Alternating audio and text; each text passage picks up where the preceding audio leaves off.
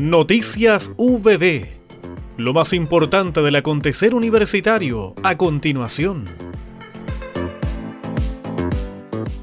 Académicas y académicos de las sedes Chillán y Concepción participaron en la jornada de inducción docente convocada por las direcciones de recursos humanos y de docencia para dar a conocer diversos aspectos del quehacer universitario a quienes se incorporaron a la planta académica de nuestra universidad en los años 2020, 2021 y hasta mayo de 2022.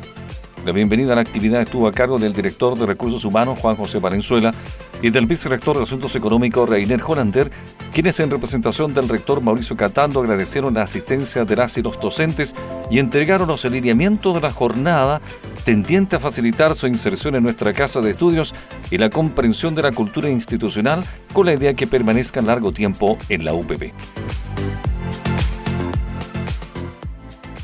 Actividades que pusieron en valor el patrimonio inmaterial y material de nuestra universidad y sumándose a recorridos organizados por la red de museos de Ñuble, Extensión UPB se sumó a la invitación realizada por el Ministerio de las Culturas y las Artes y la Unidad de Patrimonio de Chillán de generar contenido para los públicos locales.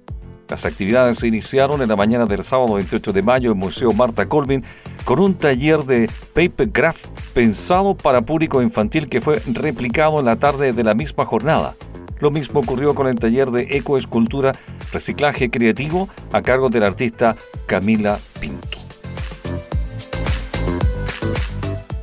Formación de ingenieros e ingenieras, pertenencia regional, local y global fue el tema que abordaron profesionales de instituciones públicas y privadas de diversas áreas de la ingeniería durante el taller que fue dirigido por el consultor Daniel Valenzuela. La actividad contó con la bienvenida del decano de la Facultad de Ingeniería, doctor Patricio Álvarez, quien precisó que este análisis adquiere un sentido muy especial dado los diversos acontecimientos y desafíos a nivel mundial, nacional y local. Como universidad pública nos hacemos las preguntas relevantes, sustantivas, que tienen que ver con la pertenencia en lo que realizamos. El Ceremi de Minería de la región del Biobío y exalumno de nuestra universidad, Roberto Lagos,